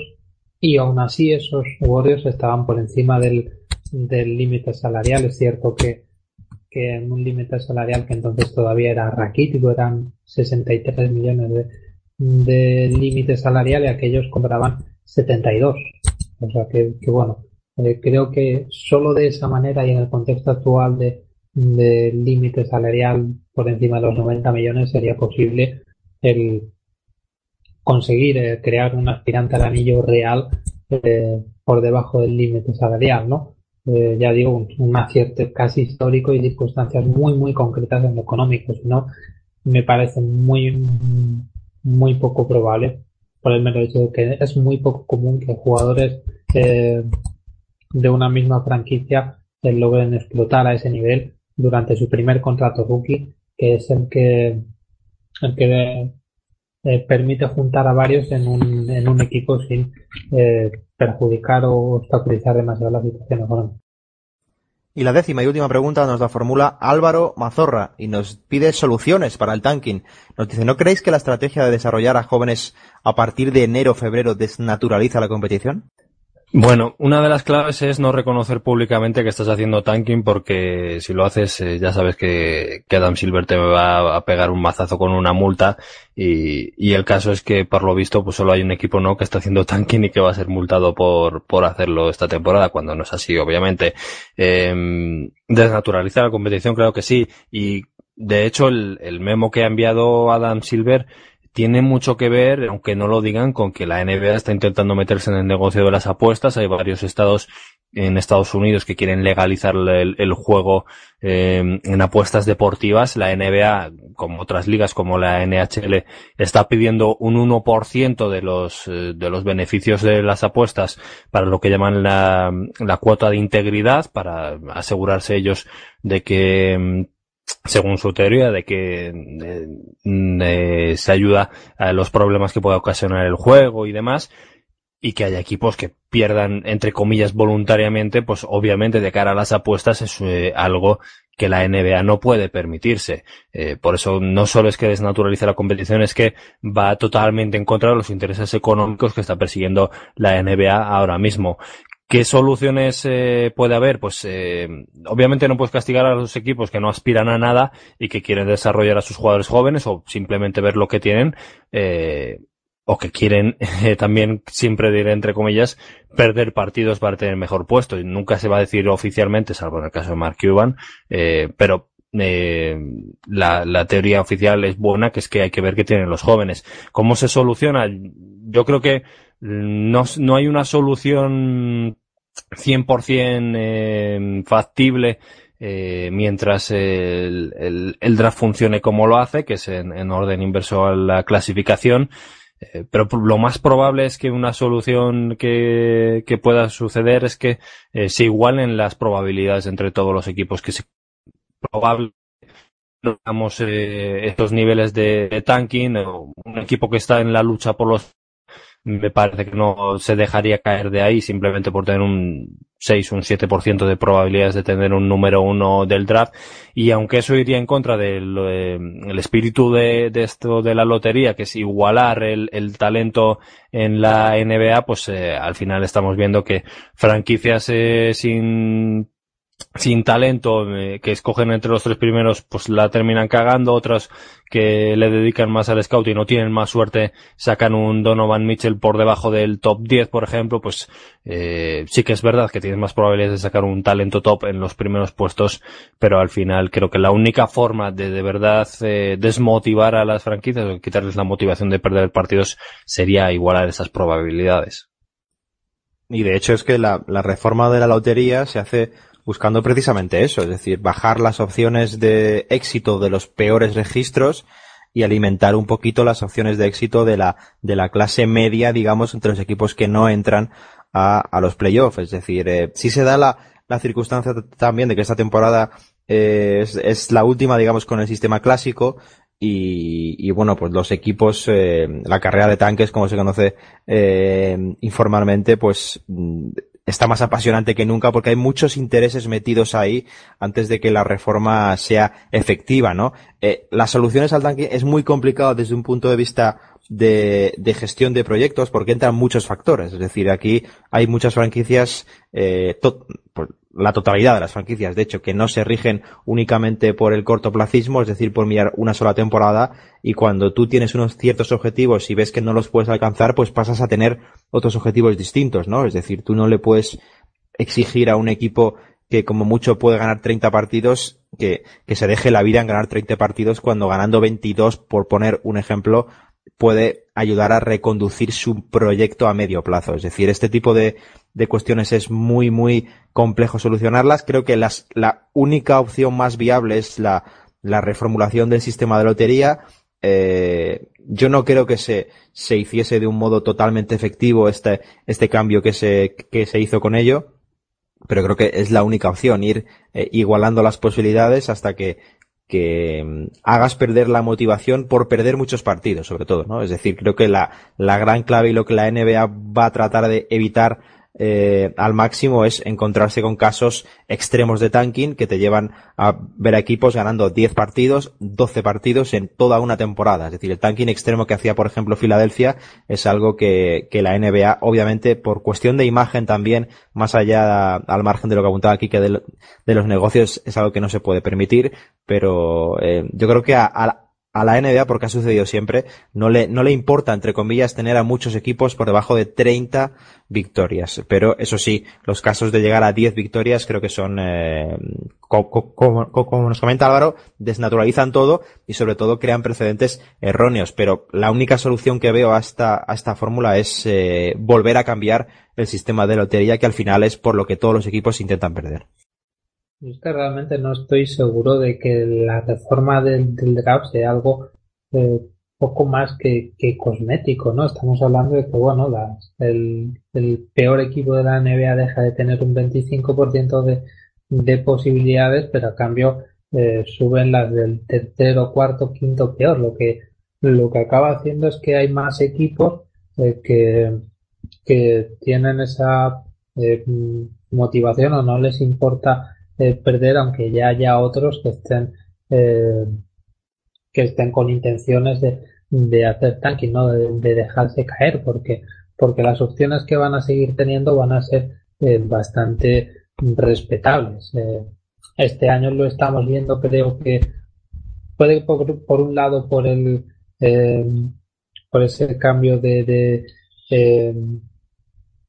de probabilidades, pero también creo que porque se han juntado determinados factores en cada, en cada uno de estos equipos, por ejemplo los Memphis Grizzlies con esa lesión de Mike Conley y esa eh, esa eh, esos problemas de, Chandler Parsons. También bueno pues de otra serie de, equipos que eh, que están sufriendo lo que a lo que tiende la NBA no de que eh, cada vez más y sobre todo lo estamos viendo en los últimos eh, las últimas los últimos años en las semanas posteriores a los límites de traspasos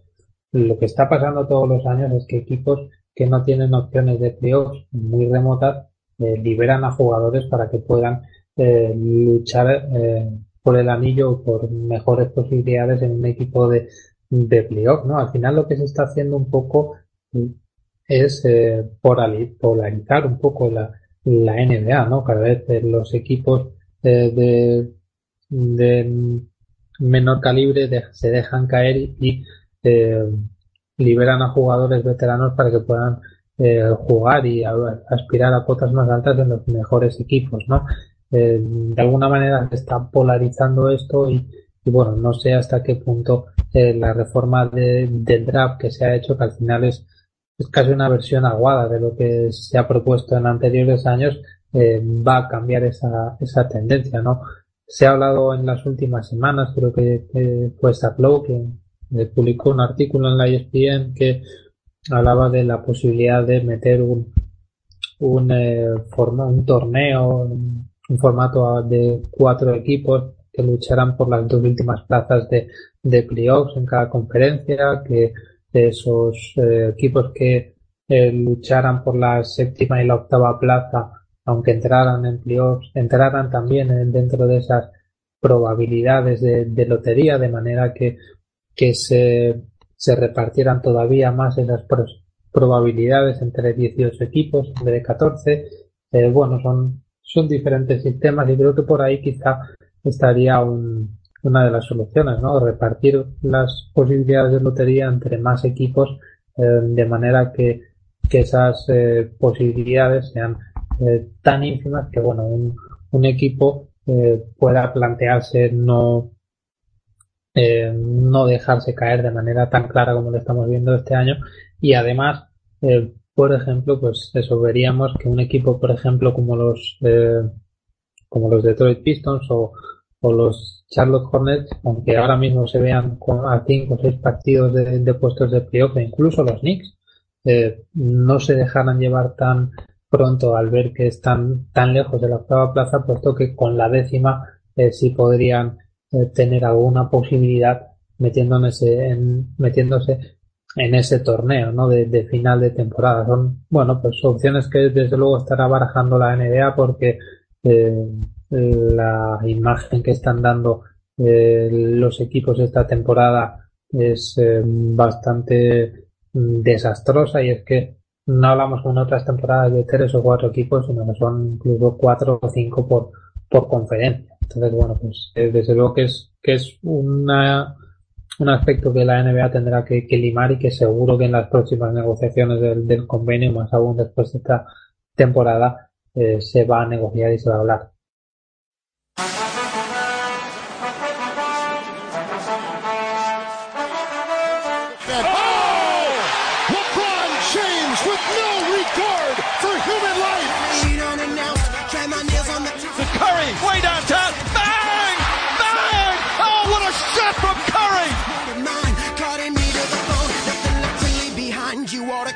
¿Buscas la mejor cobertura NBA en español? Quédate en Pasión Deportiva Radio. Quédate con Pasión NBA.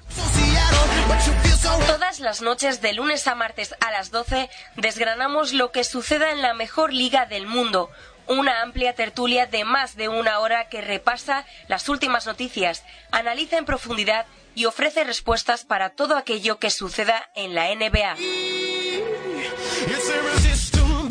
Un programa dirigido y presentado por Enrique García y con la colaboración de David Uña, Óscar Peri y Álvaro Carretero. Recuerda, las noches de lunes a martes a las 12 y después en podcast. Tienes una cita con el mejor baloncesto NBA. Tienes una cita con pasión NBA.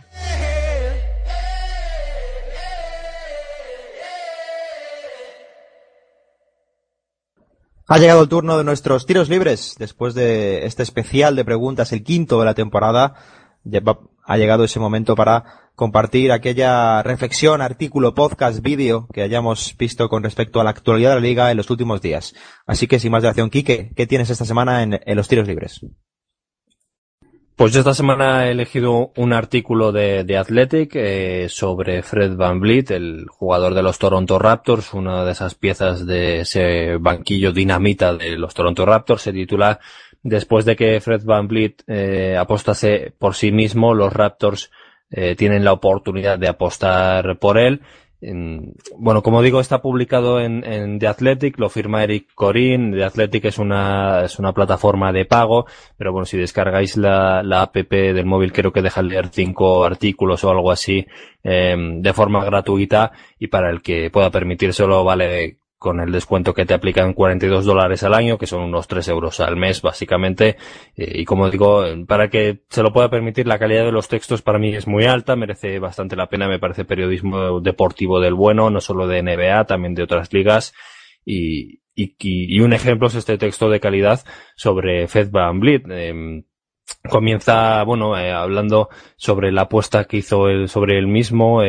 como suele suceder en estas, en estos perfiles, nos habla un poco de sus orígenes. Él creció en la ciudad de Rockford, que es, según un informe del FBI, la novena ciudad más peligrosa de Estados Unidos. Una de cada cuatro personas de esa ciudad vive bajo el umbral de la pobreza. Después eh, se enroló, jugó en, la Universidad de Wichita State, que es una de las universidades fetiches para muchos de los seguidores de la NCAA. Allí mm, fue el principal valor que hizo crecer el programa y convertirlo en, una de las universidades a seguir, incluso también en el, en el torneo de la NCAA, del, del March Madness y después, eh, siendo senior ya, habiendo cumplido todo su ciclo universitario, pues eh, se presentó al draft. Él eh, no tenía esperanzas de salir elegido en primera ronda, sabía que no iba a pasar. Em, pensaba que iba, que podía salir en segunda ronda e hizo una fiesta con, con sus familiares y con sus amigos en un bar. Pero en realidad tanto él como su como su agente, en realidad eh, lo que querían era no salir elegido en la segunda ronda del draft y, explico por qué y esto también lo explican en el artículo, claro. Eh, los jugadores que son elegidos en segunda ronda del draft, pues básicamente tienen un contrato no garantizado, no se, no se les garantiza que vayan a ser firmados, es bastante más bajo que un jugador elegido en primera ronda del draft, no tienen ninguna capacidad para negociar y si sales pues en, sobre todo en la segunda mitad de, la segunda ronda pues no tienes ningún margen de maniobrabilidad, ¿no? Según el artículo, la gente decía que había dos equipos interesados en, en seleccionarle en segunda, en segunda ronda, pero ellos dos, el agente y el jugador, básicamente animaron a esos equipos a que no le seleccionaran. Básicamente se lo pidieron para así salir no seleccionado en el draft, ser un drafted y pese a no tener la garantía de elegir, de tener un equipo que te quiera, él podía elegir el equipo al que ir y eligió los Toronto Raptors. Y esta es una estrategia además que se está viendo, aunque no se está publicitando mucho, pero en los últimos drafts no es la primera vez que, que, que, leo que hay un jugador y que cuyo agente pide a las franquicias que no lo seleccionen en segunda ronda. También me suena el caso, por ejemplo, en los maps de Dorian Finney-Smith. Eh, son jugadores que prefieren elegir ellos el destino al que ir antes que ser elegidos en segunda ronda. Pues Fred Van eh, hizo esa apuesta, no quiso ser seleccionado en segunda ronda, si lo pidió, no lo fue, decidió ir a los Toronto Raptors y ahora mismo a pesar de todas las pegas que se le ponían, que es demasiado bajo para su posición, demasiado lento, que le faltaba lanzamiento exterior y demás, pues está siendo uno de los jugadores revelación, yo creo, de la temporada, en uno de los banquillos también revelación, y, y esta pieza es muy recomendable sobre su apuesta por sí mismo, sobre sus orígenes, sobre su personalidad. Hay una entrevista bastante interesante con él, muchas citas suyas, pues eso, Eric Corin en The Athletic. En mi tiro libre eh, vamos a hablar de, o vamos a, eh, a, invitaros a consumir otra pieza sobre otro base revelación. Y es que en este caso, esta semana me he fijado en algo que escribía Jake Fisher en, en Crossover, la sección de deportes de NBA que ya sabéis tienen en Sports Illustrated. Y el protagonista es TJ McConnell y el título es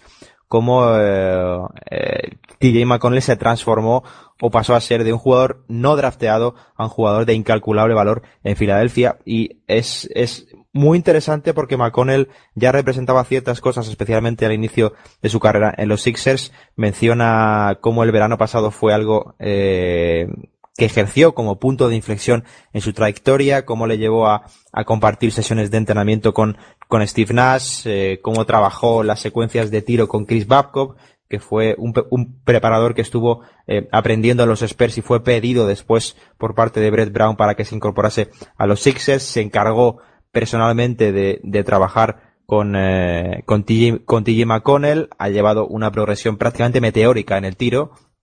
Es uno de los cuales con mejor porcentaje esta temporada en tiro de, de, de, tres puntos. Y es muy interesante porque, al igual que el caso que comentaba aquí que de Van Vliet, eh, McConnell, cuando llega a la liga, cuando llega al draft, es un jugador del que se destacan especialmente sus carencias, sus carencias físicas, su falta de, de, de potencial dominante y sin embargo algo que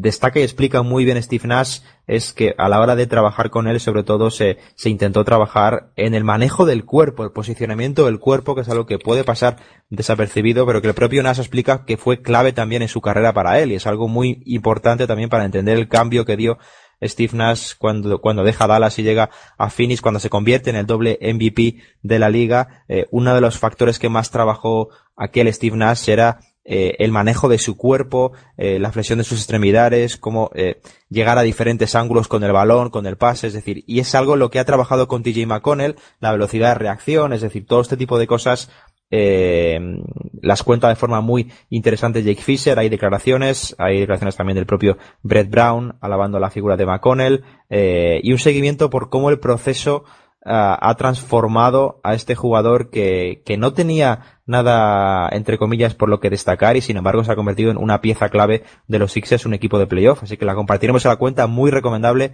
Jake Fisher en Sport Illustrated sobre el crecimiento y la transformación de TJ McConnell. Pues mi tiro libre de esta semana es una eh, pieza publicada en The Players Tribune que nos ha sorprendido a todos este martes y que publica Kevin Love. Se llama todo el mundo está pasando por algo. Y es una confesión de, del jugador de los Cleveland Cavaliers de que esta temporada, en concreto el día 5 de noviembre contra los Atlanta Hawks, eh, sufrió un ataque de pánico. Y un ataque de pánico eh, no como, bueno, como cualquiera puede decir una expresión, sino un ataque de pánico eh, de verdad. De hecho, los dos párrafos en los que eh, describe la, la, situación por la, por la que pasó son, eh, para mí, desde luego, eh, tremendos, ¿no? Dice que, que me estaba quedando sin, sin aire en las primeras posesiones. Era, era extraño. Mi, mi juego no, no estaba. Jugué 15 minutos en la primera parte y metí solo una canasta y dos tiros libres. Después del descanso, como que todo se, se, disparó, ¿no? El, entrenador Tyron Liu llamó, eh, perdón, eh, pidió un tiempo muerto en el tercer cuarto. Cuando llegué al banquillo, eh, mi corazón estaba desbocado, mucho más rápido de lo normal. Eh, entonces estaba teniendo problemas para, para respirar, es difícil de, describir, pero todo estaba dando vueltas. Mi, mi cerebro estaba eh, tratando de salirse de, la cabeza. El aire estaba, parecía pesado. Mi, boca parecía que tenía tiza. Recuerdo que un, que un entrenador asistente estaba gritándome algo sobre, sobre un esquema defensivo. Yo, yo dije que sí con la cabeza, pero la verdad es que no, no oí lo que, lo que me estaba diciendo.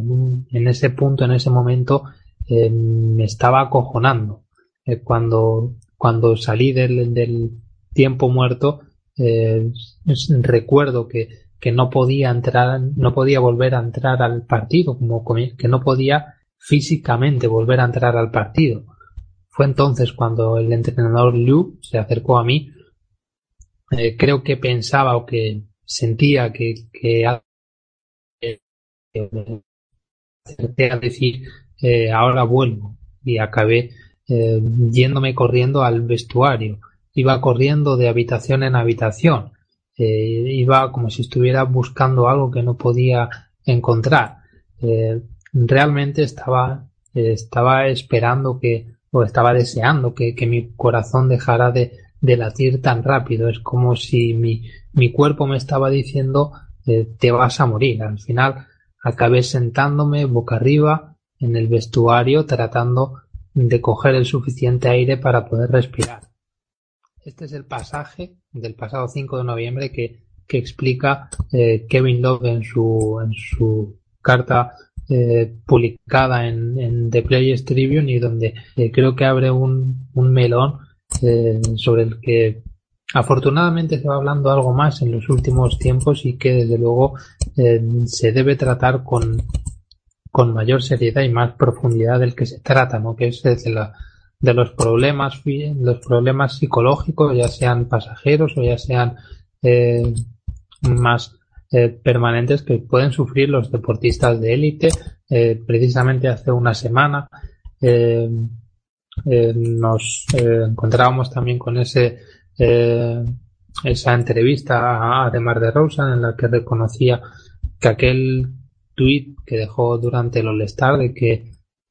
pues era, era lo que parecía, ¿no? Que a veces se atraviesa por momentos de depresión. Hemos vivido también últimamente también casos de jugadores jóvenes con mucho potencial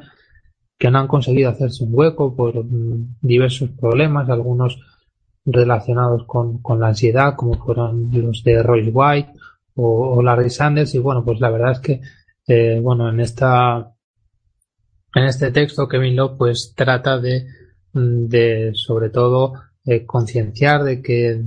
nos demos cuenta eh, de que eh, si, por ejemplo, tenemos algún tipo de, problema psicológico, pues tenemos que saber afrontarlo y tenemos que tener la, valentía de, de decirlo y de, de, pedir ayuda si lo necesitamos y bueno pues, eh, desde luego que a mí me parece eh, me ha impactado mucho de, de mm, cuando lo he leído como supongo que, que, a todos y desde luego que me ha parecido muy valioso y que sin duda eh, abre un, un, debate una conversación que puede ser muy importante para, para los jugadores de la liga. Así que bueno, queda, queda recomendado, ya digo, el texto de, de Kevin Love en The Players Tribune que se titula Todo el mundo está pasando por algo. Recuerda que puedes escuchar Pasión Deportiva Radio en la aplicación para móviles TuneIn Radio. Ya no tienes excusas para no escucharnos desde donde quieras.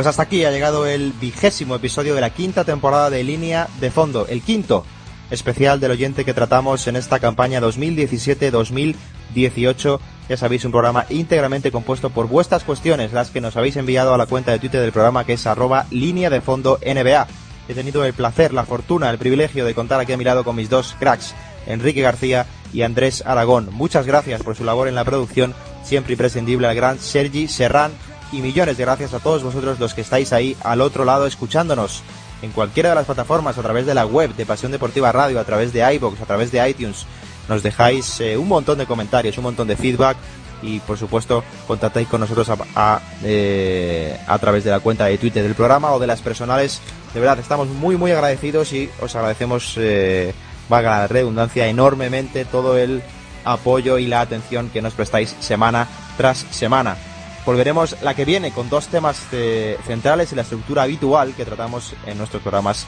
semanalmente y este mes ya sabéis que tendréis otro especial del oyente. Al final, la última semana de cada mes será el sexto de la temporada porque nuestra vuestra opinión nos interesa muchísimo y así os lo tratamos de trasladar. Así que sin más, soy Andrés Monge y esto ha sido un día más Línea de Fondo, tu espacio de análisis NBA en profundidad. Un abrazo y seguid disfrutando del mejor baloncesto del planeta.